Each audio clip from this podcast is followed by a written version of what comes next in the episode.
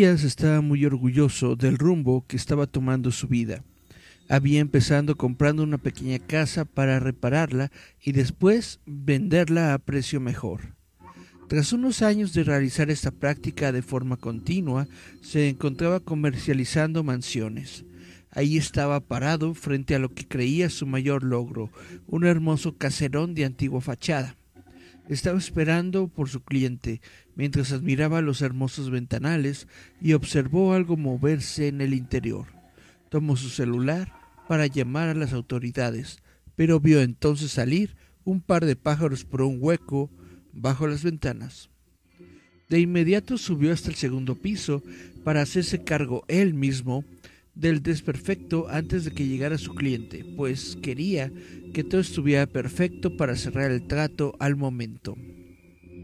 Al abrir la puerta de la habitación en cuestión, sintió un viento frío que lo hizo tiritar, pero de igual manera lo relacionó con el agujero de la pared. Al avanzar un par de pasos más, notó que el hoyo no cruzaba hasta el interior, solo se encontraba por fuera y el viento era demasiado violento para prevenir alguna filtración. Quiso entonces salir, pero se llevó un gran susto, pues la puerta se cerró súbitamente casi en sus narices. El golpe fue tan fuerte que no pudo abrirla. Tras varios intentos empezó a agitarse, porque sentía en su espalda un gran escalofrío, y mucho más intenso fue el escuchar que alguien se quejaba dentro de la habitación. No sabía si voltear o tirar la puerta, pero ninguna de esas opciones valió cuando escuchó hundirse la madera tras él y una voz cavernosa pronunció su nombre. Se le fue toda la fuerza del cuerpo y cayó al suelo tan diluido como si no tuviese un solo hueso, como si fuera tan solo un pedazo de gelatina, temblando igual que ella. Por suerte, su vista estaba demasiado borrosa para apreciar a detalle la horrible figura que se erguía ante él. En un intenso, en un intento desesperado por escapar de aquella cosa que lo acechaba, se tiró por la ventana. Al volver en sí, con el rostro ensangrentado, miró hacia la ventana y aquella aún estaba ahí. Matías dejó entonces escapar sus sueños. Supo que aquella casa ya estaba habitada y no tenía la sangre fría de exponer a alguna buena persona a la misma experiencia que él acababa de tener. Retiró el letrero de se vende y cerró muy bien la puerta detrás de él. Hola, hola, esto es Visitantes Nocturnos, yo soy Eric Contreras Ayala, esto es sabadito 1 de septiembre. No, perdón. Perdón, perdón. 1 de septiembre, no, no, no, no. El 1 de septiembre fue... Sábados 3 de, de septiembre, perdón, perdón. Sábado 3 de septiembre estamos aquí completamente en vivo, como pueden ver, porque ya la regué en vivo. Y bueno, vámonos a los mensajitos de Facebook para ver quién nos está escuchando. Está Cari Santiago que dice buenas noches. Yasmin Flores López también dice buenas noches. Eh, Juan Daniel Ruiz Sotelo, buenas noches, Eric, presentes. Hola. Eh, Miriam Sorel Luthor dice hola, ahí estaba mi vida, pero aquí estoy. Y dice eh, Gerardo Valdés Uriza, el mismísimo líder fantasma. Buenas y macabras noches. Eh, Cari Santiago dice, jaja, ¿qué pasó con esa fecha? Pues sí, me quedé muy clavado en que era 1 de septiembre y luego 2 de septiembre. Y no, es 3, ya es 3 de septiembre. Estamos justamente comenzando el 3 de septiembre, este sabadito. Y bueno, como eh, les estaba comentando en el chat este, y les platiqué el programa pasado, yo siento que el eh, tema de los duendes y los seres elementales estaba demasiado eh, grande, era un tema bastante pues extenso y por eso eh, decidí hacerlo en dos partes. Por lo tanto, el día de hoy vamos a comenzar con lo que es la segunda, segunda, segunda parte de este programa de seres elementales y duendes. antes de comenzar a eh, leerles sobre este tema, les voy a llamar la atención hasta el centro de la pantalla, hasta esta parte que está aquí, porque probablemente eso es lo único que ustedes van a ver en algún momento sobre Boba Fett. Boba Fett nos está acompañando detrás de mí, al centro de la pantalla, más o menos. Ese es un Boba Fett de 1.7 metros que está ahí esperando eh, sus últimas capas de pintura que le estaré dando el día de mañana. Pero por lo pronto está aquí acompañándome sentadito, tranquilo, detrás de mí. Bueno, vamos entonces a hablar sobre los seres elementales. Vamos a hablar sobre los duendes y todo esto.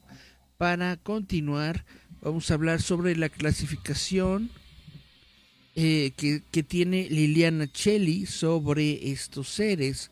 Ella los divide en gnomos, que son los viejos y sabios, los duendes, que conviven con los humanos y hacen travesuras, las hadas, unas mujercitas que habitan en las flores, son amigas de los duendes y siempre van juntos. Y por último los elfos, los masculinos de las hadas, una especie de hombrecitos con alas. Liliana y Naira están lejos de ser las únicas visionarias de gente pequeña. La astróloga uh, Zulos es otra ferviente defensora de la existencia de estos seres y a las pruebas se remite. Justo en este momento estoy con un disgusto. Me falta un reloj que quiero mucho y no me lo robaron porque carece de valor material. Siempre me desaparecen cosas que ellos me esconden y al tiempo las encuentro. A veces le juegan bromas a sus gatos y a meses, pero también se acercan a consolarla.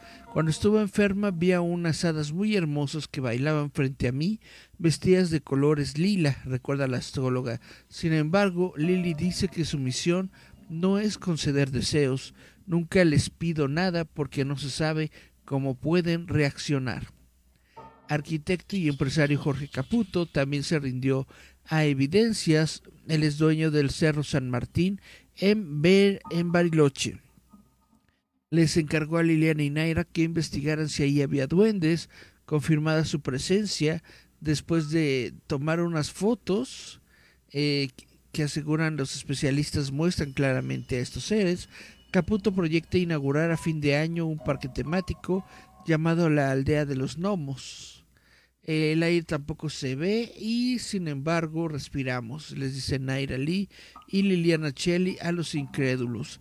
Ellas fotografían duendes con cámaras especiales. No, no me como cualquier sapo. Alerta desde el principio.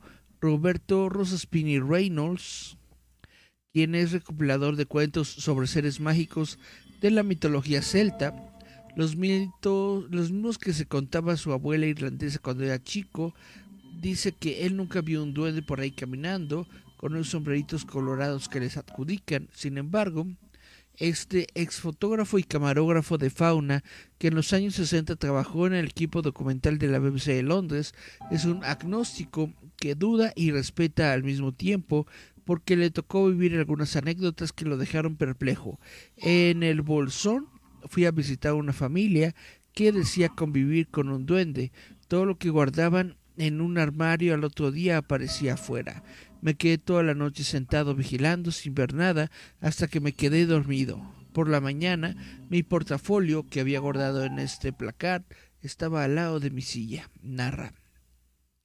Reynolds acepta con humildad que existen manifestaciones que van más allá de lo comprensible y que se presentan en todas las culturas con distintas formas. La lección la recibió en diciembre en un encuentro sobre esta temática, cuando se acercó a un dirigente Toba para hablarle acerca de sus estudios de leyendas. Al mencionar esta palabra, el aborigen lo miró serio. Leyendas no, para nosotros son historias. Las investigadoras Liliana Cherry, Nara Lee confesaron algunos secretos para que de la mano de los duendes la abundancia no falte en ningún lugar. Lo primero que debes hacer es enterrar tres monedas doradas en el jardín o en una maceta. Supongo yo que sirven las de 10 o 20 pesos, ¿no? Son suficientemente doradas. Dice, colocar en la ventana una copita de miel que solo sea para ellos. Atraerlos con helechos y palmeras, que son sus plantas favoritas. Llamarlos con amor, con oraciones específicas o de cualquier otra forma amable y bien intencionada. Quien no se anime a tanto puede tenerlos como amuletos o figuras en tierra y piedra. Como hay muchos y cada uno posee poderes específicos, lo mejor es invocarlos por su nombre. Entre otros se encuentran Estágoros, eh, que cuida las plantas, Abaturk, quien protege los trabajos, Priskov, quien concede todos los deseos, Trupti, quien acude en problemas sentimentales, Sumisius, quien es protector del dinero, Yuri, quien cuida a los niños, e Igor, quien es el duende de la abundancia. Provienen de la naturaleza con toda su energía. Les gusta jugar y comer, pero también están dispuestos a ayudar a las personas de buen corazón. Estos seres mágicos han sido rescatados de la mitología por los investigadores de fenómenos llamados féricos y aportan su cuota de esperanza al siglo XXI.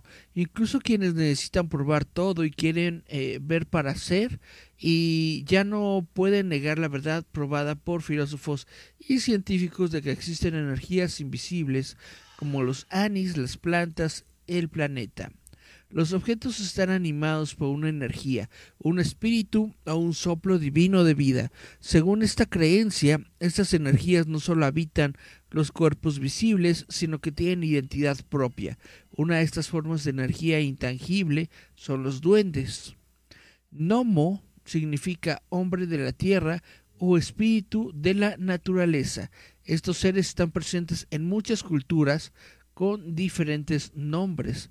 Por ejemplo, los aborígenes sudamericanos convocaban al espíritu de la Pachamama, que es la madre tierra, el sol, el agua y cada especie.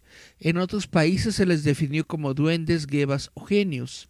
Antes de talar un árbol que necesitan, los aborígenes le piden permiso a su espíritu. Asimismo, antes de cazar un animal, solicitan autorización a la naturaleza.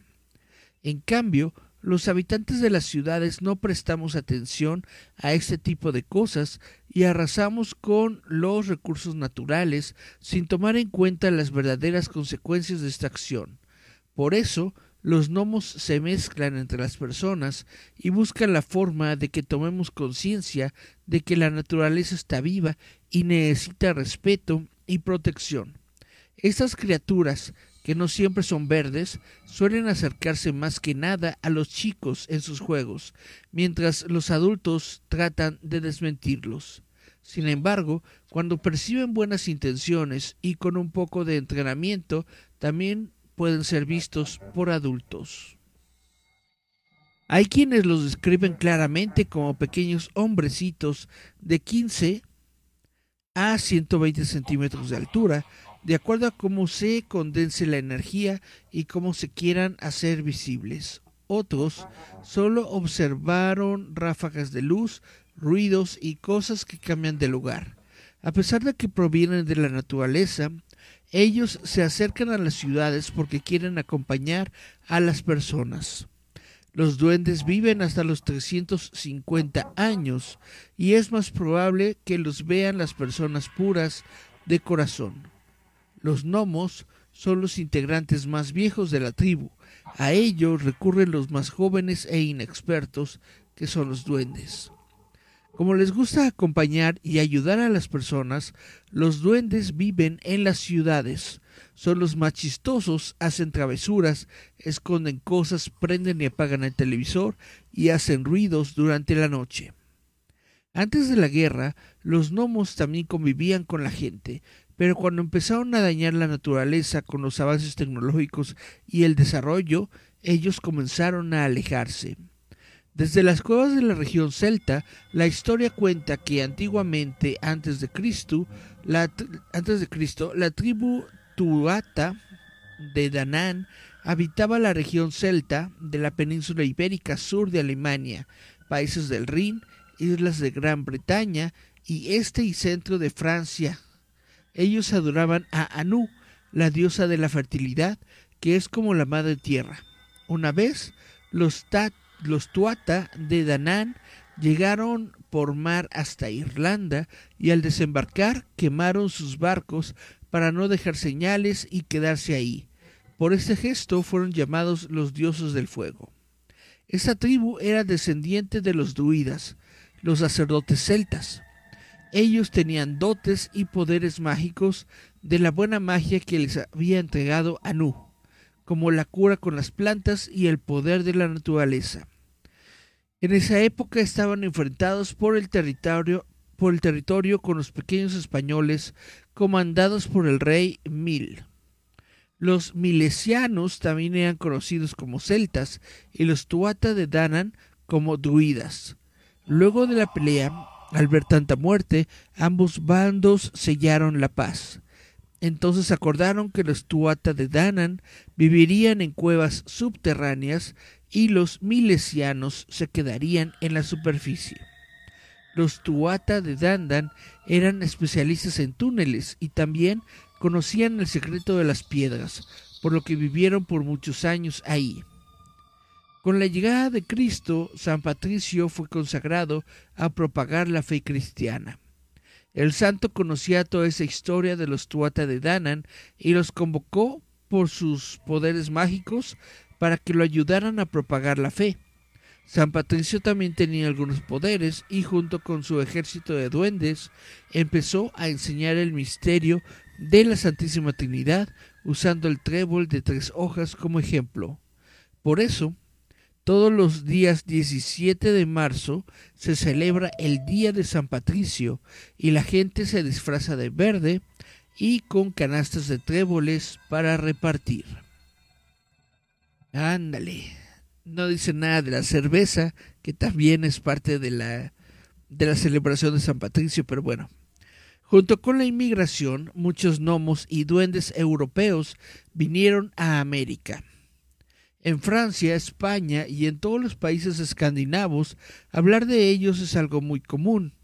Incluso por medio de mediciones científicas con aparatología específica, algunos geólogos y otros especialistas han comprobado que la Tierra posee energía. Una de las formas de detectar su energía en forma gráfica es por medio de la cámara Kirlian. El colorido naranja y amarillo señala la energía paranormal de los lugares. Otro método es el aurímetro, que es un sencillo artefacto similar al péndulo que se mueve al recibir energía paranormal del medio. En nuestro país, Bariloche es uno de los lugares donde más se percibe este tipo de presencias. Me refiero a Argentina porque estoy leyendo esto de un sitio argentino, ¿ok?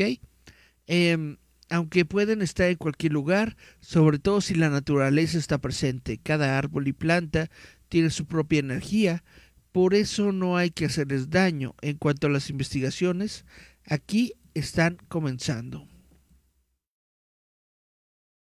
Existen muchos nombres y descripciones, pero todas las versiones coinciden en que provienen del interior de la tierra, las rocas y los árboles.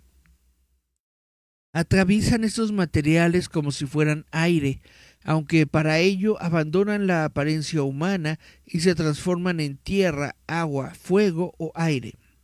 Cuando se humanizan suelen tener piernas cortas, un torso fornido, una panza grande, brazos fuertes y cabeza grande.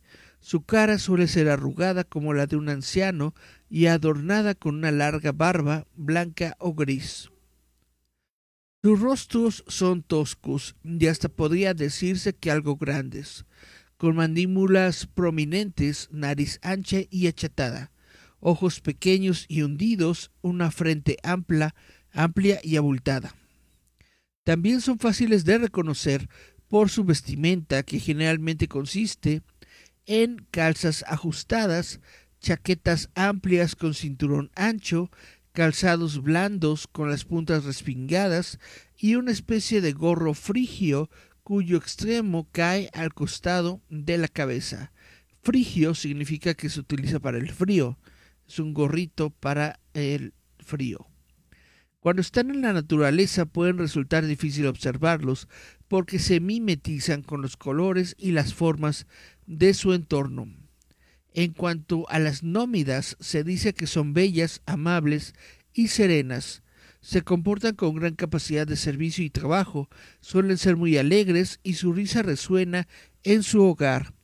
La ropa es similar a la de los hombres, pero decoradas con piedras preciosas. Solo pueden dar a luz una vez en la vida, pero pueden tener más de un hijo por vez. Dice la leyenda que por cada muñeco de duende que tengas en tu casa, se corporizarán siete reales.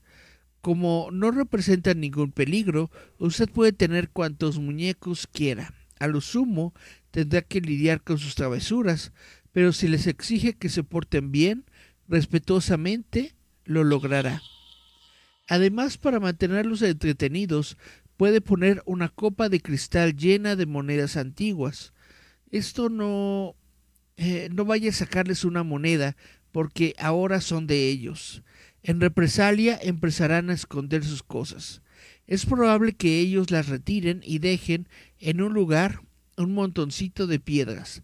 Les gusta mucho todo lo que hace música o brilla, como las geodas, que son piedras huecas, las campanitas o los palos de lluvia.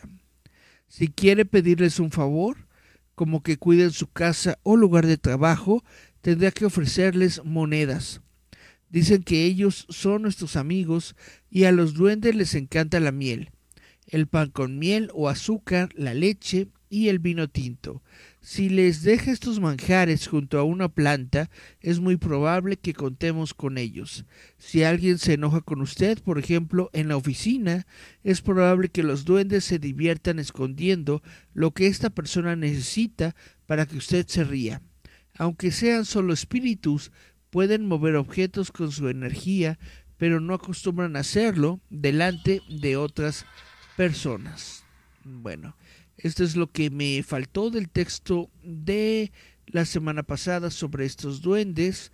Y bueno, quiero repetirles de nuevo lo de em, estos eh, muñequitos por si los quieren, vaya, por si quieren tener de casualidad duendes en, su, en sus casas, si, si, si, si creen en estas cosas, si quieren creer, si quieren que los ayude.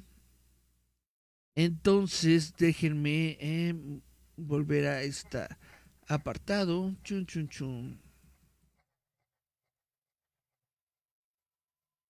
Perfecto. Entonces les digo, eh, si quieren tener algún duende en sus casas, necesitan primero enterrar tres monedas doradas, ya sea en su jardín o en una maceta. Necesitan colocar en la ventana una copita de miel que solo sea para ellos. Necesitan atraerlos con helechos y palmeras, que son sus plantas preferidas, y también necesitan llamarlos con amor, con oraciones específicas o de cualquier otra forma, pero que siempre sea amable y bien intencionada. Y les vuelvo a dar sus nombres específicos para que puedan invocarlos. ¿Ok? eh, Stagoros. Es el que se dedica a cuidar las plantas. Abaturk protege los trabajos. Abaturk. Priskov concede todos los deseos. Priskov, este es el que yo supongo que más le interesará a la gente. Trupti ayuda en problemas sentimentales. Trupti. Sumisius es el protector del dinero por si tienen broncas con el dinero, como que se les va muy rápido, se, se, les va de las manos, díganle a Sumisius que los ayude a proteger el dinero.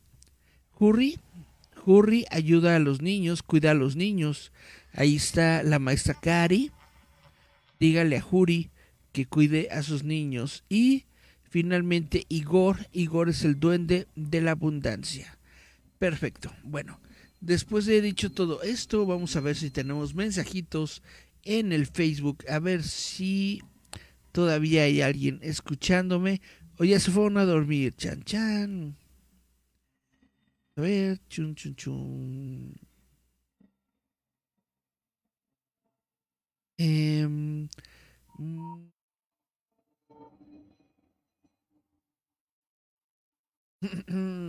ok, a mí me gusta mucho eso. Perfecto. Dice Bonoman, hola. Bonoman, buenas noches aquí presente. Bonoman, quien es el patrocinador oficial de este tecito, tecito negro que me estoy tomando.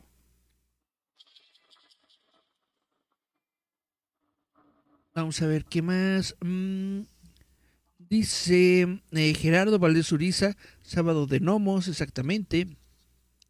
Miriam Sorel dice, ahora ya no será, Grogu se movió, ahora es Boba Fett, se movió. Pues no creo tampoco que se mueva, porque está bien, está muy bien este colocado justamente para que no se me caiga.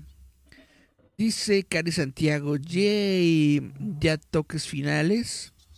Dice Miriam sobre Luthor, y si no te sabes sus nombres, ¿les puedes decir Juan? Pues yo supongo, supongo que les puedes decir Juan. Dice Cari Santiago, ¿cómo saber sus nombres? Porque te los acabo de decir. ok, eh, Miriam sobre Luthor, entonces hay duendes chilangos, puede ser. Puede ser que haya duendes chilangos, claro que sí, que vinieron desde Europa para estar con nosotros. Miriam Sorel dice, los duendes y todos esos son güeritos, por eso de que son de Europa. Es muy probable, tienes toda la razón, es muy probable que sean güeritos, aunque las descripciones que están dando aquí es que normalmente tienen cabello eh, blanco o gris. Les gusta pasear por, por ancianitos, pasar por ancianitos. Dice Cari Santiago, se rebajaron a tanto no, no sé a qué te refieras con que se rebajaran a tanto, no están tan de descuento. Chun, chun. Dice eh, Miriam Sorel, hay que ser duendes friendly. Exacto. Francisco Fabián López Castillo dice, hola, buenas noches. Hola Fabián, ¿cómo te va? Espero que bien. Miriam Sorel dice, los duendes son parientes de Winnie Pooh, les encanta la miel pues más o menos les gustan todos los dulces. Eh, yo recuerdo que mi abuelita, una de mis abuelitas me decía que em, a veces cuando, cuando ella escuchaba ruiditos y cosas así, ella me decía que dejara dulces, me decía que ahí debajo de mi cama o al ladito de mi cama, que dejara dulces. Entonces yo dejaba como unos dos, tres dulcecitos por ahí, ¿no? En una esquinita y ya y después pasaba el tiempo y pues me asomaba por esa esquinita y ya todo lleno de polvo, ¿no? Pero los dulces seguían ahí en, ese lugar. Dice Miriam Sorel, en mi otra casa hace tiempo dejamos de vivir varios años, en una de esas mis primos se quedaron a dormir ahí y juran todos que vieron a un duende andar por la sala desde esa vez les da miedo entrar a la casa aunque haya gente ahí. Pues no debería darles miedo. Si realmente fue un, duende o uno de estos seres elementales, estos seres están para cuidar a, los, a, las personas. Son eh, justamente manifestaciones eh, energéticas que cuidan a las personas. No están aquí para hacerle el mal absolutamente a nadie. A nadie, nadie, nadie. Dice Cari Santiago, gracias. Y pone iconito de estrellas y de oración. Y dice Jazz, Jasmine Flores López, aquí estamos. Aquí estamos, aquí te veo, Jazz. Dice eh, Francisco Fabián, Maeta, el duende se comió mi lonche. Es lo que pueden decir los, los, los duendecitos a lo mejor Cari los invoca y se los lleva a su trabajo y luego los niñitos andan ahí como que viendo cosas y les pregunta Cari, ¿qué es lo que estás viendo? Y están viendo a los duendecitos. Dice eh, Cari Santiago, Me refiero a que aceptaron propagar la palabra del Señor. Pues como te digo, los duendes no son malos. Todos estos seres elementales no son malos. Entonces, si llegó este San Patricio y les dijo, oigan, ayúdenme a hacer mi trabajo, pues los duendecitos le dijeron, pues va, ¿qué perdemos? Dice Miriam Sorel, Luthor, ¿les debemos de tener miedo a los duendes o solo son prejuicios porque es algo desconocido para nosotros? Pues como en todas las cosas, la gente le tiene miedo a lo que no conoce, le tiene miedo a lo que justamente no es lo de siempre. Entonces es muy, muy probable que le tengan, que, que la gente le tenga miedo a estos seres, pero les vuelvo a repetir, no son seres malos, o al menos se supone que no son seres que hayan sido creados con algún mal propósito, entonces al contrario, deberías recibirlos en tu casa, deberías eh, sentirte alegrado de que existen y no tenerles ningún tipo de miedo. Dice eh, Miriam Sorel, ¿realmente existirán o serán fake? Esto ya lo dejo a juicio de cada quien, ya cada quien eh, eh, deberá no este, tomar esa decisión de si quieren creer en su existencia o no. Había personas que en algún momento no andaban por todas partes con sus muñequitos de, de madera, cargándolos, les daban de comer y hacían un montón de cosas. ¿Quién soy yo para decirles que sí o que no? Em, dice... Perdón, es que se me fueron los mensajitos, pero ya los estoy leyendo de nuevo. Mi abuelito tenía unas figuras de unos duendes en un columpio y les ponía semillas de girasol. Este es un mensaje de Jasmine Flores López. Qué bonito que les ponía sus semillitas de girasol. Dice Miriam Sorel, eh, los duendes van a misa todos los domingos. Claro que sí, como buenos cristianos. Dice Cari Santiago a Miriam Sorel, recogen las limosnas. Y eh, Miriam, Miriam le dice a Cari, Sí, son monaguillos. Ok. Y Francisco Fabián López dice, ¿desde dónde se escucha eso? ¿Desde dónde, desde dónde se escuchó eso de los duendes? Bueno, los duendes vienen eh, principalmente de Irlanda y de los países celtas.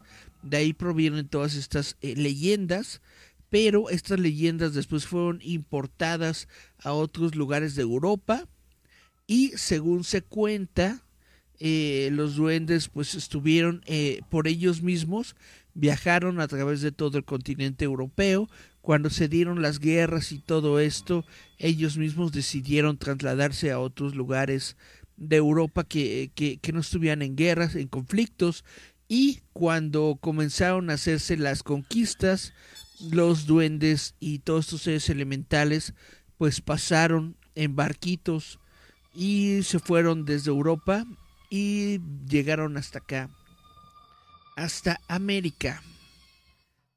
Dice Miriam Sorel, viva Irlanda. Y dice Sonny Beth, buenas, buenas Ivette, ¿cómo te va? Miriam Sorel dice, hay duendes que te ayuden a los deberes del hogar. Sí, Ah, debe, de ver. El, que te ayuda al trabajo es el que te debe de ayudar al hogar, porque el hogar es el trabajo de la mujer, no, no es cierto, pero pues a veces sí lo es. Abaturk. El duende Abaturk es el que es el que puedes tú invocar para que te ayude en tu en, en casa, en tu trabajo. Así es. Bueno, espero que les haya gustado este tema, espero que eh, les haya sido de su, de su agrado, que les haya gustado, pues a, lo mejor tratar de conjurar duendecitos. Les voy a leer un poquito más al respecto, solamente eh, por región les voy a hablar justamente de los duendes en América. En América eh, existen diversas historias y leyendas sobre espíritus relacionados con la tierra, las masas de agua, los bosques, los elementos, el aire, el hogar, el mundo subterráneo. Muchas de estas leyendas se mezclan con las leyendas europeas sobre duende, dando lugar a nuevas leyendas sincréticas. ¿Qué es el sincretismo? Cuando se unen las creencias de un lugar con las de otro. En México, entre las culturas mesoamericanas como la civilización maya, existen los aluches. Los aluches son un tipo de duende benéfico que habita en los campos de maíz. Estos tienen la capacidad de atraer la lluvia y proteger los campos. Los agricultores solían construirles pequeñas casas llamadas cantal aush, donde el aush eh, residía para cuidar del sembrado pero al cabo de siete años se le debía encerrar porque el alush se volvía malvado y causaba estragos. Asimismo, se habla del white chup, que es un duende lúbrico o lujurioso que se mete en las casas para tener relaciones con muchachas y muchachos. Ándele. Eh, bueno, otro tipo de duende es el chaneque de la mitología mexica, entidad asociada al inframundo, los bosques, los ríos y los animales.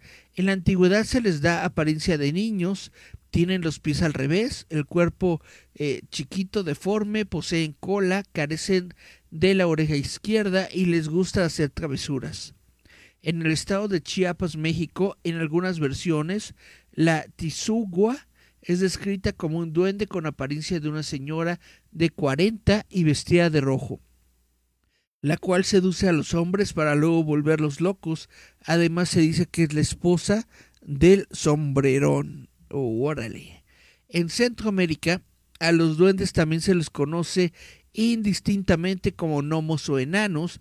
Muchos de estos seres son una mezcla del duende europeo, sobre todo de los trasgos castellanos, con los genios protectores de las creencias indígenas. De esta forma, esas criaturas pueden ser desde pequeños humanoides con vestidos de colores y largas barbas, hasta poseer características físicas de animales como patas de pollo o tener los pies al revés como es el caso del Cipitío de El Salvador.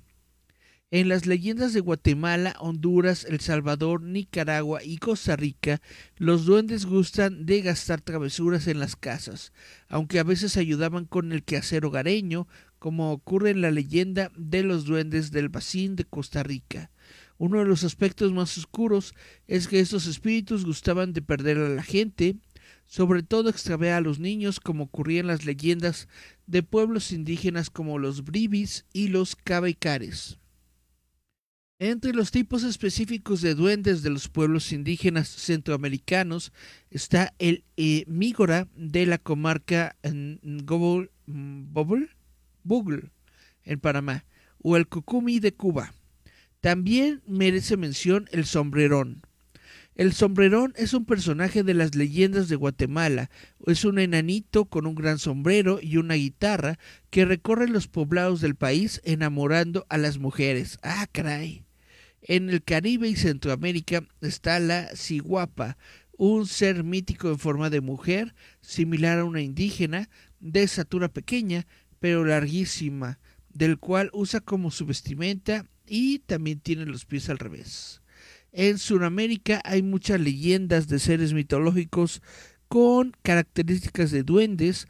En países como Venezuela se les denomina momoyes. En Colombia está el moján.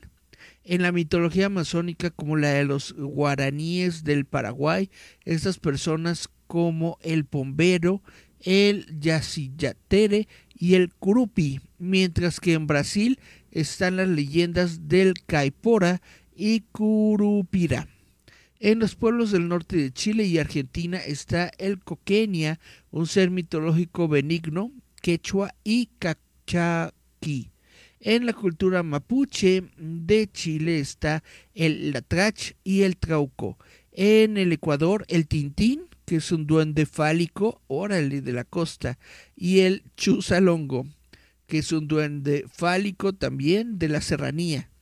Y en Perú, el muki, duende minero de los Andes peruanos, y en Chiluachaqui el Chinchilico y el Chapis, Chapichico de la Amazonia del Perú, en Bolivia, en la región occidental, se le denomina como Anchanicho en Aymara y como Moki en Quechua en la zona de los valles. Como se pueden dar cuenta, en América son como que más, más sexosa la gente, porque en América le, le dieron eh, propiedades fálicas y eh, de estas ondas a, a sus propios duendes. Dice Francisco Fabián López Castillo, en Islandia se estudia todo esto de los seres místicos, tienes toda la razón. Miriam sobre Luthor dice, si le das un calcetín los liberas como Adobe.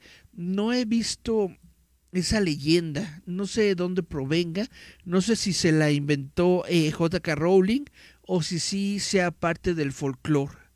Probablemente, quién sabe, hay que, hay, hay que buscarlo bien. Dice Cari Santiago, se me cayó un ídolo. ¿Quién se te cayó? Dice Monterrey, necesito eso que hacen que llueva. Uy, falta agüita por allá. Duendes calenturientos, exacto. Y Francisco Fabián dice, entonces los hobbits son duendes. No, los hobbits son otra raza. Los hobbits son otra raza que no son ni humanos ni duendes, se encuentran en medio de ellos dos. No, los, los, hobbits no son duendes. Los duendes eh, son los que son los de, de Minas Tirith, de, de, Moria, que son los que tallan en la, e, e, e, en, la roca, son los que construyen armas, son los que construyen, eh, ¿cómo se llama? Consiguen joyas. Ellos justamente tienen el orgullo de ser grandes constructores de, de metales. Y ellos consideran como suya a la, a, la, a la, minería y a la alfarería. Por eso se enojan cuando ven eh, a los hombres y a los eh, elfos construir este, artefactos. Y también obviamente les enoja cuando otra raza que no son los eh, que, que no son los duendes tienen armas y construcciones de los duendes. Chan, chan, chan. Pero obviamente esto es parte del folclore que construyó J.R.R. Tolkien para El Señor de los Anillos. Esto no es parte... Eso, e, esos son seres del folclore humano que se apropió eh, Tolkien para sus historias. Así de la misma manera, eh, Rowling tomó seres eh, mitológicos del folclore europeo y los utilizó en sus historias de, de Harry Potter. Por eso son muy diferentes los elfos de, Tolkien a los elfos de, de, Potter. Em, a una mujer, si le dices elfa, si le dices mi elfa, puede tomarlo muy diferente dependiendo de quién es fan. Si la mujer es fan de Tolkien, se va, va a decir, ah, qué bonito. Si, si, si la chava es fan de, de Rowling, a lo mejor se va a molestar.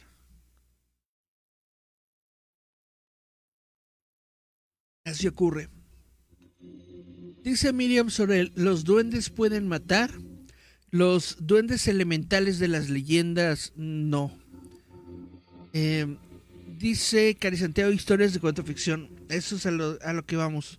Voy en este instante a la segunda parte del programa, que es justamente cuando tomo mi librito y me pongo a leer de esto que se llama historias de cuento ficción. Vamos a leer esto que se llama chan chan chan chan chan chan cargado se llama Valores Vitales es un cuento que eh, se eh, publicó en el concurso Berber Diario de Mallorca en junio del 2008. Vamos a darle.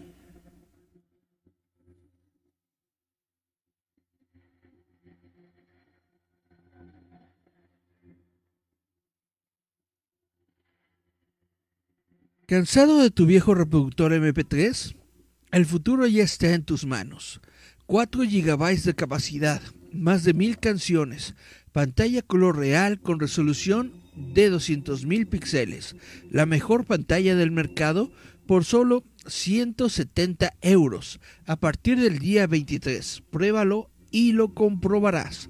Últimas existencias los números, las características técnicas, las especificaciones, las estadísticas, las medias y los porcentajes nos capturaron al poco de salir de Atapuerca, que es una provincia de Burgos. Nos pillaron desprevenidos detrás de una esquina con nocturnidad y alevosía. La envidia y la mala leche ya la traíamos de serie. A mí me engancharon en 6 de enero Día de Reyes, cinco minutos antes de comer, concretamente en el preciso momento en que los regalos eran mostrados cual show automovilístico. A falta de su mejor baremo, indicador, dato estadístico, los hermanos concluimos que el número de piezas en los kits de construcción era el dato preciso que nos daría el nivel de calidad del regalo. El que más tuviera era el más querido y deseado por sus familiares. Como era obvio, durante un mes o así iba a tener el derecho de mirarnos por encima del hombro. 106 piezas y eres mejor que el de 87. Sin contar pegatinas. 243 piezas y eres mejor que el de 192. Las bisagras son una pieza y no dos. Uno de nosotros, el que menos piezas tenía, como era de suponer, se quejó y como iba de niño mayor, nos quiso hacer ver que era estúpido que nos peleáramos por esas tonterías, que no tenía importancia si queríamos ver quién era el mejor de todos, que echáramos una partida a la consola, lo más lógico y lo más normal. Estaba muy equivocado, eso es justamente lo más importante. No ganó esa discusión, pero tampoco la gana ahora, 16 años después. Como todos sabemos, mi televisión de 42, ojo, 42 pulgadas es mucho mejor que la tuya de 37, ¿no? Y estoy ahorrando para una de 70 y pico. Así que prepárate. Estoy endeudado hasta las cejas, trabajo horas extra y llevo dos años sin vacaciones. Trabajaría hasta en festivos si no fuera ilegal, pero tranquilo, que te supero en toro. Para mi, hasta mi perro come mejor que el tuyo. Me he asegurado. Estuve revisando tu despensa. Tengo un buen coche. Piso en propiedad. Cámara fotográfica digital. Cámara de video en alta resolución. Lo de la pantalla de televisión ya lo he dicho. Un portátil de gama alta. Un reloj caro de narices. La mejor consola del mercado una cuenta corriente de cinco cifras, justo igual que mi línea de crédito, aunque las dos sumadas no supera a una creciente deuda con el banco exterior. Ropa de la mejor calidad, de temporada, de pijería. Hay tantos jugadores de polo y cocodrilos en mi vestidor que podría montar juergas. Menos mal que mis Tommys los vigilan. Todo bestseller que haya aparecido en los últimos cinco años está en mi estantería. No he leído ninguno, pero adornan bastante y son fáciles de encontrar en la tienda. Son aquellos que ponen los 10 más vendidos. Te quedas con los que van del número 1 al 3 y siempre aciertas. Juego a paddle, golf y con los colegas de verdad, los que me caen bien, a fubito. He estado en los cinco continentes y en tres de ellos estuve el suficiente tiempo para dejarles un recuerdo fisiológico. Para los 35 ya tendré el barco en el puerto deportivo, a los 45 el chalet en las afueras y a los 55 la embolia en el corazón. ¿Qué más podría esperar yo en la vida? 243 caballos, un consumo medio de 7,9 litros a los 100, completamente ecológico, emisiones mínimas, 4 plazas, 5 puertas, 6 velocidades, elevadunas eléctricos, cierre centralizado, en 108 cuotas puede ser tuyo. ¿Qué estás esperando? Escucho los mejores éxitos de la música clásica de todos los tiempos, edición coleccionista por la Filarmónica de Londres. Me parece un poco superfluo eso de todos los tiempos. No hay todos los tiempos. La música clásica debe tener como mínimo dos siglos y pico para ser clásica. Eso tengo entendido. Tampoco es que me importe, tanto me da. He sacado el CD de su caja de metal pulido, casi con las uñas para no mancharlo, y lo he insertado en mi home cinema de 3.500 euros, porque hoy tocaba ser un poco snob. Ni más ni menos, a mí realmente me gusta cualquier cosa que tire a Eurodance o House, y que solamente se pueda bailar cuando estás etílico perdido. Pero seamos serios, ese tipo de música no pega mucho con los muebles. Estoy tirando, repantingado, tumbado, más bien caído, derrumbado en el sofá. Es lo suficientemente grande para que te puedas lanzar sin mirar y acertar siempre. Hoy han sido doce horas en la oficina, una en el comedor, una y media en la autopista, no tengo vida social, pero ahorro. Ahorro en cines, bares o lo que haga la gente humilde, llana y sencilla en esas cinco horas que me llevan de ventaja. Mi jefe me adora, no sabría qué hacer sin mí. Soy un pilar de la empresa. Para mí es algo recíproco, podría hacer mil cosas sin él y creo que es medio idiota. Lo tiene que ser. Idiota, digo, para creer que realmente me importa lo que hago, o eso, o es que sus 20 años de experiencia de trabajo forzado, toda esa ventaja me lleva, realmente ayudan en eso de engañarse a sí mismo y a los demás. Ah, también me gusta su cargo, me gusta su mesa de caoba barnizada, sus primas por objetivo, sus viajes de negocios sin sentido y las botellas de Marqués de Riduelo de Riduejo de 225 euros que le regalan en Navidad. El perro mira al infinito de las luces que bajan y suben en el frontal del ecualizador. Está aburridísimo. Tiene suerte. El cuatro patas meneo rabo orino alfombras. Solo le quedan aproximadamente unas 2.120 noches más de aburrimiento completo, unas 18.000 menos que a mí. Qué suerte. En este caso, y sin que sirva de precedente, menos es más. A orillas del mar y a únicamente 20 minutos de la zona comercial y cercana a la salida de la autopista hacia el centro de la capital, estas características hacen del mirador una urbanización realmente exclusiva. Pisos de 40, 60 y 95 metros cuadrados, comenzando en 300 mil euros. Los primeros 20 pisos vendidos tendrán un regalo exclusivo. Visite piso piloto. Horario de visita de 9 a 15 horas. Probablemente en tiempos de lo de Atapuerca, que sigue siendo provincia de Burgos, vivían mejor. No digo que no.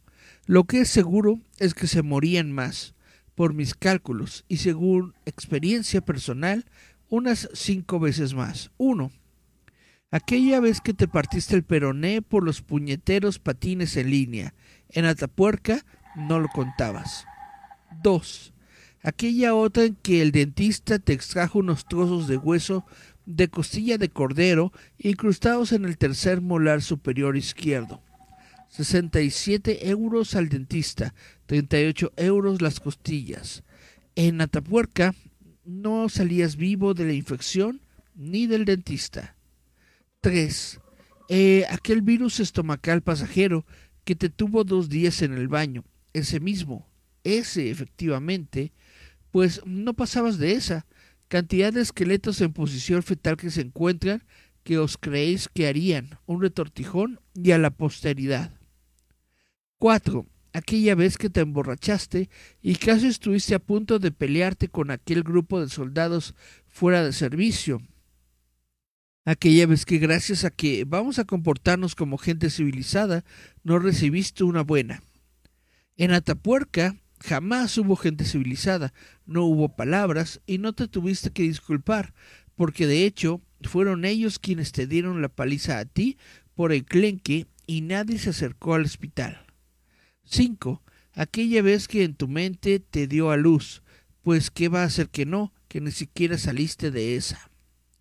Todas esas visimilitudes complicaban sobremanera el reflexionar sobre la importancia del toro, del todo, además de que nadie debía llegar a los veinte, como para ponerse a pensar en la vejez. Qué bien vivían. Sin las canas, los quejidos al sentarse, los suspiros al levantarse, las carnes caídas, las arrugas, el botox, los pareces más joven, las revisiones de próstata, los planes de pensiones, los contratos por horas, sin las metederas de pata, los mocos colgando, los mira qué gordo está, los compañeros de mesa que no tragas, el listo del trabajo, las cenas en familia y sin la tele, las cenas con la tele y sin familia, sin el café para trabajar, las anfetaminas para bailar, la Viagra para fornicar, los tranquilizantes para dormir, sin el reloj, el atasco de la M30, los quiero el divorcio, los insultos a la ventanilla del coche, los berrinches con la novia, las discusiones de fútbol, los niños de Somalia, la deforestación del Amazonas, el conflicto árabe-israelí. Ellos lo tenían claro, lo tenían más claro, aún si es realmente posible, que nosotros, cuando éramos unos niñatos, el mejor veía el siguiente amanecer y punto. Lo que valía la pena era continuar un día más. Aquí y ahora eso está muy fácil, y como no es un reto, no nos motiva. No nos levantamos con una sonrisa en la cara, nos levantamos con el recibo devuelto, 108 euros de la incineradora, con el niño que no hace caca, con la mala baba de las 7 de la mañana, con el frío por fuera de la manta y la absorta certeza de que sea lo que sea, va a empeorar. Esperando que no se vaya a ir a la mierda todo justo hoy, que espere al año que viene, que no se muera la abuela porque al ver qué hacemos con el abuelo, que no me pille la auditoría que solo tengo facturas para medio semestre, que no se dé cuenta de que no le quiero porque a ver quién me paga la clínica estética esperando el fin que sabemos que llegará, el día en que nos caemos con todo el equipo, el día que se nos va todo el garete. Vivimos en una película de suspenso con un metraje de 80 años de duración, argumento difuso donde el malo solo aparece al final y siempre gana, y donde a lo mejor el chico no conoce nunca a la chica. Yo me quedo aquí, en el sofá, hasta que me llegue el día. Me tapo la cabeza con la manta de franela, me tapo los oídos con los auriculares, con los auriculares. No veo, no siento, no padezco, no quiero saber nada hasta que llegue, que llegue el día del juicio final, o el anticristo, o el cambio de era maya, o la tercera guerra mundial, o el puñetero Apophis. El que llegue primero se lo lleva todo. Pasen y vean, hasta el fin de la eternidad son los cinco, son los cinco apocalipsis del oro. Escápate cinco noches por solo 1.062 euros. Habitación doble con ventana por 2.19 euros. Tarifas especiales para viajes de novios. Niños a partir de 199 euros. Spa, termos y rayos UV teatro, casino, cuatro restaurantes, ceremonia hindú de bienvenida, más dos tratamientos de relax por 499 euros. Visítanos en las seis ciudades más bellas del Mediterráneo. Reserva antes de fin de mes. Del Homo atapuerquensis hemos pasado al Homo robetensis. En unas nuevas máquinas, todas empleadas en la misma gran empresa, ha habido un par de fusiones sin ninguna subcontratación. Una gran línea robótica de producción. Todos mirando al frente. Y la empresa va bien. El objetivo del primer cuatrimestre ya está cumplido. El objetivo era llegar vivos el primer cuatrimestre y el del segundo cuatrimestre casi a punto. joderlo todo a base de bien. Seguro que tenemos paga de incentivos cuando lo compramos. La mejor producción del mercado en cuatro mil millones de años, contando con todo el amor de Dios, eh, con la evolución darwiniana y con todo un entorno de trabajo tan acogedor como el mismo universo. Y lo machacamos, lo compostamos, lo trituramos, lo degradamos y encima en el proceso se rompen las máquinas, me da gusto. Pero da igual, gente, lo que es gente sobra a montones. Si al menos tuviéramos manual de reparación, valdría la pena arreglarlos. Y gracias a un gran proceso productivo, se genera basura como excedente, odio como subproducto, mierda como producto final. No ha habido nada más competitivo en toda la historia de la humanidad. Y por encima de todo, tenemos una buena idea de empresa, de negocio. Si tienes una idea, todo vale. La nuestra es simple, buscar algo. Andamos a la busca de algo, de lo que sea. No sabemos qué, pero que sea lo suficientemente bueno para que haya valido la pena haber vivido. O a lo mejor justamente eso es lo de menos y nos equivocamos en aquella reunión del comité de la empresa y lo que vale es ir tirando, ir pasando el rato hasta el final de los días. Justo ahora se ha parado el hi-fi. Creo que algo se ha jodido. Me estoy confesando, estoy llamando al servicio técnico es el padre confesor de la vida moderna, del siglo veintitantos. Ahora el monseñor me está recriminando todos mis pecados de arriba a abajo.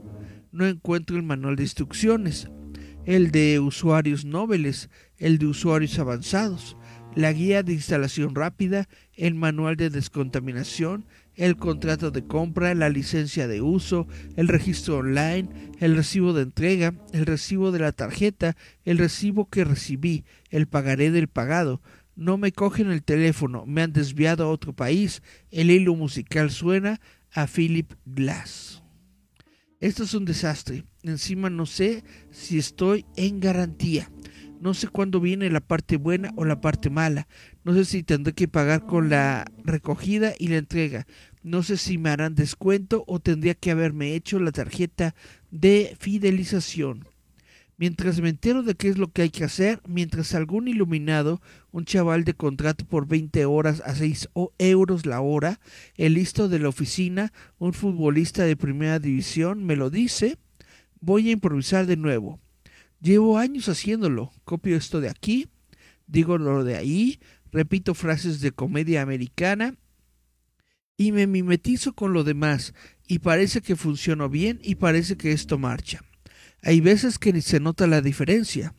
Robo, miento, defraudo, pisoteo, abandono, engaño, olvido, pero avanzo.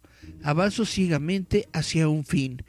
Quizá es que estoy buscando algo, cuando sepa el qué, será increíble. Cubrimos nuestros agujeros emocionales con juguetes caros, regalos de reyes para mayores, el regalo que nos hacemos porque nos lo merecemos y, ¿por qué no? Nos regalamos viajes de placer que no nos llevan a ningún sitio, pero que nos tiene en otro lado el tiempo suficiente. Entre y entre, nos regalamos otra cosa mientras pasamos el rato drogados o enganchados o trabajando o esperando a que pase aquello tan realmente bueno. Busca en internet esperanza, a ver si puedo pagarla a cero de interés. Me aparecen 28.700 entradas. Pero las inspecciono una por una y nadie la vende a tanto el kilo. Todo lo demás que busco me llega a páginas con porno, canales de porno, vidas en porno. Al menos eso tiene precio. Me quedo más tranquilo. Tengo que evadirme todavía más. Veo venir que el fin de semana en casa me va a sentar fatal. Salgo a la calle. El tiempo todavía no se ha decidido si dar calor o frío, así que mientras se lo pienso, se pone a llover. Esquivo coches que llevan prisa, veo un videoclub, cogeré una película. Como no me acuerdo cuáles ya he visto, escojo una comportada en blanco y negro. Así seguro que no la he visto antes. Me atiene una chica, está medio bien, podría pasar. Quedaría aceptable dentro de mi negro deportivo alemán con tapicería de cuero blanco. No se me está me está diciendo sobre la película que está muy bien, si te gusta el cine negro de los 40, pero que a ella no la acabó de hacer. No entiende que me importa un pimiento la opinión de la gente. No comprende que si me río mientras la miro es porque me acabo de dar cuenta que tiene unos ojos de escándalo. Ella también ríe, me dice que parece que estoy un poco oído, que si me he firmado algo antes de entrar.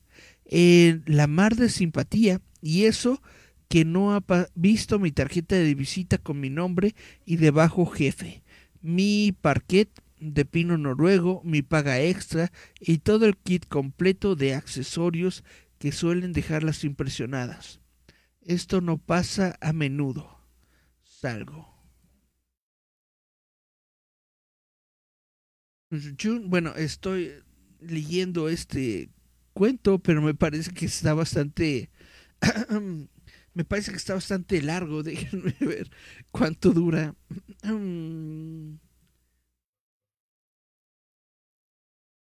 Ok, perfecto. Ya se me, ya se me está haciendo muy largo. Bueno, ya. Vamos a terminarlo. Morana de pelo liso, un metro setenta de altura. Tiene la nariz un poco torcida, lunares y hoyuelos. Ha cumplido hace poco 26 años y estudia periodismo. Cuando ríe, el mundo es un poco mejor, preciosa y está disponible. Es perfecta para ti, invítala a salir. Se me ha olvidado la peli adentro y he vuelto a entrar. ¿Será verdad que estoy un poco ido?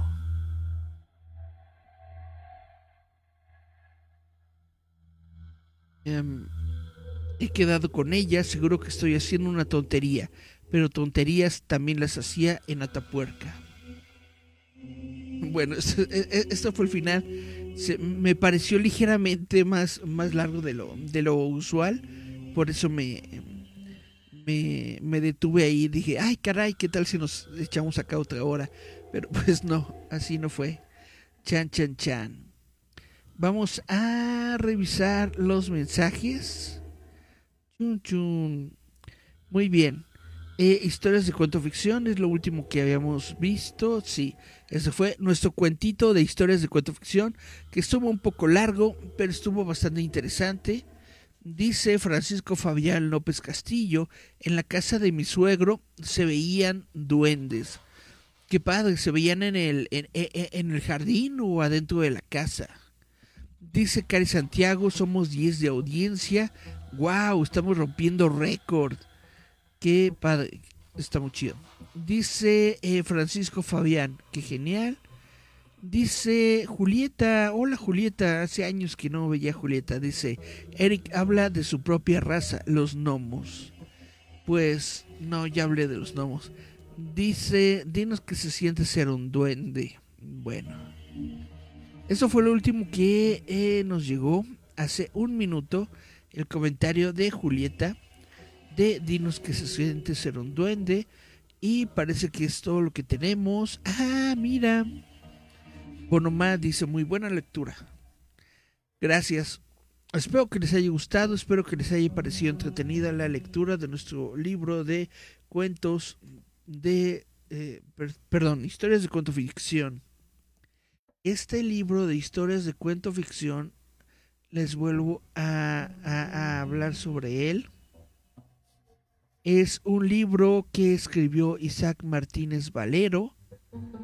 Se encuentra disponible dentro de la tienda de Google Play. Es un libro que tiene un total de 22 cuentos cortos y uno largo. Y bueno, está escrito entre los años 2007 y 2016. Y este es el libro del que he estado leyendo un cuento cada, cada, cada semana en este programa de visitantes nocturnos. Espero que les, les esté gustando lo que hemos estado leyendo. Y bueno, estuvo medio largo el cuento de hoy. Y también eh, hemos estado medio, medio largo con lo de los duendes. Pero pues ya nos vamos a, a ir a la última parte del programa que es cuando tomo mi libro de leyendas mexicanas de todos los tiempos y les leo un pequeño extracto de ahí. Antes déjenme ver si hay algún otro mensaje. Dice Miriam Solén, a mí se me trabó el cel, pero ya estoy otra vez. Dice Miriam Sorel, a Karen le gusta mucho ese libro.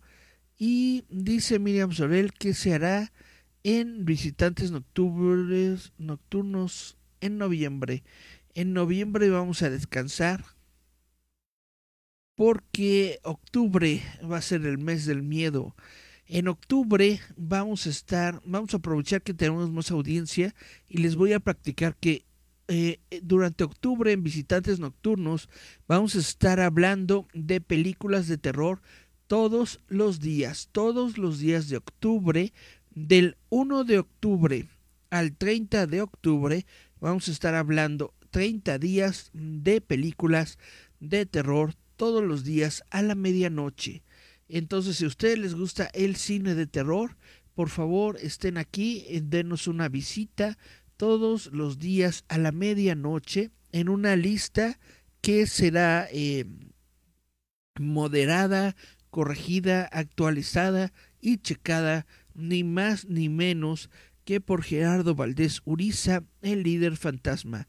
Él será el encargado de revisar esta lista de películas de diferentes géneros, de diferentes países, de diferentes épocas, 30 películas de horror, terror que podemos nosotros ver en eh, esta página facebook.com diagonal roboto mx en visitantes nocturnos durante todo el mes de octubre a la medianoche. No lo deje de ver, va a estar bueno. Dice Miriam Sorel, así es, octubre. Y dice Juan Daniel Ruiz, maratón de terror, qué padre. Así es. Eh, en algún momento yo estaba intentando hacer maratones de películas, así como eh, eh, el Mira la vampiro. Estaba intentando hacer una introducción, poner una película y dejar que la gente la viera, pero obviamente esto infringe muchos copyright. Aunque yo trataba de poner películas que supone que se encuentran libres de derechos de, libres de derechos y que se encuentran en el dominio público.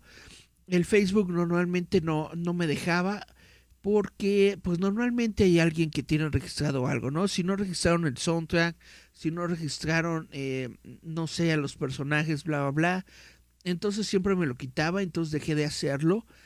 Lo que vamos a hacer es que yo directamente voy a hablar de la película. No probablemente voy a estar mostrando imágenes de la película, probablemente ponga uno o dos clipsitos de la película, pero no voy a poner directamente toda la película porque eso es en cuando cuando entra eh, Facebook, cuando entra el, tío el tío Zucaritas y dice, estás utilizando los derechos de autor.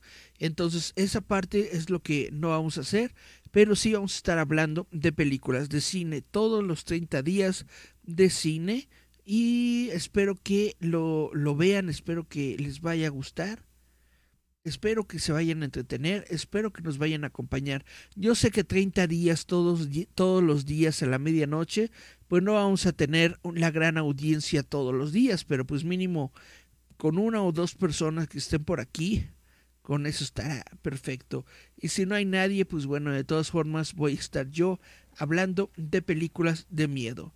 Este va a ser el proyecto que tenemos para todo octubre en Roboto. Todo octubre, todo películas de terror. ñaca, ñaca, ñaca.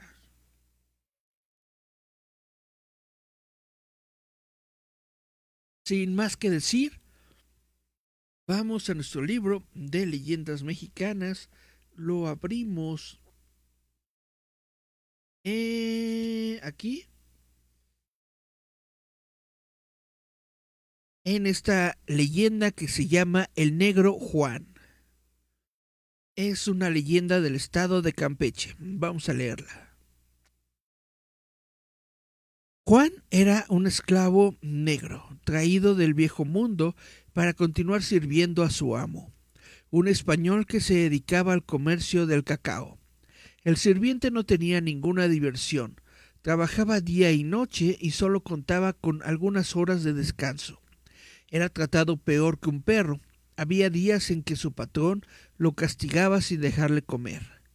Ambos hombres habitaban la casa que hoy se conoce como el edificio Cuauhtémoc. Juan, además de recolectar el cacao, se dedicaba a otras actividades que requerían la fuerza bruta. El amo siempre le ordenaba cargar pequeños costales que pesaban mucho. Tenía que trasladarlos de una puerta de la propiedad hasta los sótanos.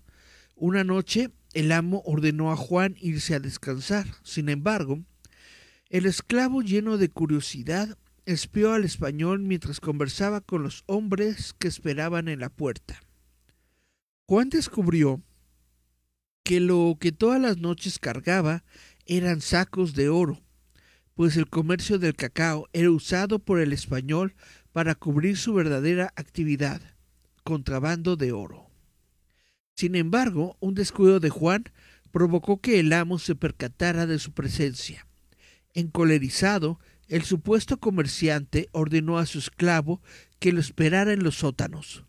Juan, temeroso, se dirigió hasta el sitio indicado. Ahí fue azotado cruelmente por el hombre. Después, encadenado y encerrado en una de las habitaciones subterráneas. Jamás se volvió a ver a Juan en la casa. El resto de la servidumbre, al servicio del español, se preguntaba sobre el paradero del esclavo. Nadie sabía nada. Sin embargo, en la casa se escuchaban gritos desesperados y ruidos de cadenas, pero ninguno de los sirvientes se atrevía a interrogar al patrón al respecto. Se dice que el amo llevaba todas las noches agua y comida a Juan, quien luego de varias semanas recluido se acostumbró al encierro. Pasaron meses y la situación no cambió. Cuenta la leyenda que el español fue asesinado por un par de hombres que también se dedicaban al contrabando de oro. Días después, Juan murió de hambre al no recibir alimentos ni agua del único hombre que sabía en dónde estaba. El cuerpo del desdichado Juan nunca fue encontrado.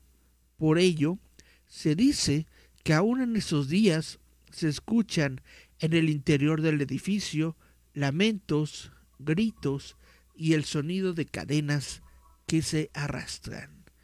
Chan, chan, chan, pobrecito Juan. Todo, como dicen, por, por la curiosidad del gato. Por ser curioso. Muchas gracias a todos los que estuvieron aquí, muchas gracias a todos los que están en la transmisión. Miriam Sorel dice, haz transmisión de películas de terror, no lo puedo hacer, ya lo intenté y eh, se, corta la transmisión, simplemente Facebook no lo permite y pues yo tampoco quiero intentar mucho porque pueden llegar a bloquear el canal y si bloquean el canal pues después en donde pongo todas las cosas. Entonces, pues no. Dice Juan Daniel Ruiz Sotelo, Eric, ¿podrías hablar del gran vampiro Bela Lugosi? Por supuesto, por supuesto que sí, em, Juan Daniel. Vamos dentro del ciclo de películas de las que vamos a estar hablando durante todo el mes de octubre. Por supuesto que vamos a hablar de las películas de la Universal y vamos a hablar de Bela Lugosi. Déjame lo anoto para que no se me olvide, pero si te lo garantizo. Vamos a hablar de Drácula, de Bela Lugosi, vamos a hablar de em, el Plan 9 del Espacio Exterior, que fue su última película, que fue realizada por Ed Wood y que por supuesto eh, pues no es tanto de terror, pero pues tiene que ver, tiene que ver, tiene que ver. Dice Yasmín Flores López, estuvo muy bueno el programa, muchas gracias. Miriam Sorel, me encantó el programa. Espero que, les haya gustado, espero que, que, todo se haya, se haya visto bien, se haya escuchado bien. Y bueno, nos fuimos hoy un poquitito más... Eh, sí, nos estamos yendo a la 1.22, estamos un poquitito más largo el programa del usual. Pero bueno, espero que haya valido la pena, espero que ustedes eh, lo hayan disfrutado. Esto fue Visitantes Nocturnos, yo fui Eric Contreras Ayala. Les recuerdo que todo en octubre vamos a tener muchas cosas bonitas, así que les digo que nos escuchamos, vemos la próxima semana y que se la pasen bien. Vámonos pues todos a dormir en paz. Chao, chao, chao, chavitos. Chao, chao, chao.